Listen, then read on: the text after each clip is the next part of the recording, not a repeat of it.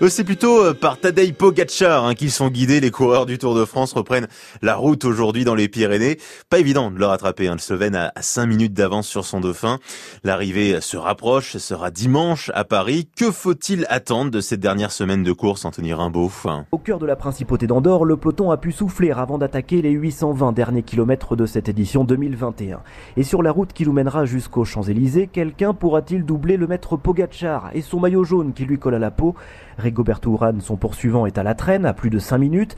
Cela fait 21 ans que l'on n'a pas vu un tel écart entre le leader et son dauphin au moment d'aborder la dernière semaine du tour. Alors bien sûr, euh, glorieuse incertitude du sport oblige, Tadej Pogacar ne se risque pas à dire « j'ai déjà gagné ». Mais le Slovène ne voit pas de nuages à l'horizon. Uh, uh, Je me sens de plus en plus conforté. Après, on verra. On arrive dans la dernière semaine du tour. Après, vous savez, on ne peut jamais prévoir ce qui va se passer. Hein, mais je suis vraiment confiant avant d'aborder la dernière semaine.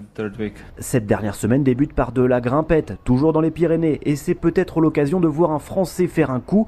Pour l'instant, une seule victoire d'étape dans la musette tricolore, celle de Julien Lafilippe le premier jour du tour, ça fait un bail. Julien Lafilippe peut-il doubler la mise? À voir, car le champion du monde français, qui ne ménage pas ses efforts, a les jambes lourdes. Il reste plus beaucoup d'énergie, donc euh, je vais faire le point de voir comment un peu sont les sensations et voir comment je vais gérer cette, euh, cette dernière semaine, mais euh, c'est vrai que ça a été deux semaines euh, assez éprouvantes quand même. Les Français ont du panache, oui, on les a vus en nombre dans les échappées. Ça ne taille pas encore, mais il faut persévérer, assure Aurélien Paré-Peintre, 12e du général pour son premier tour.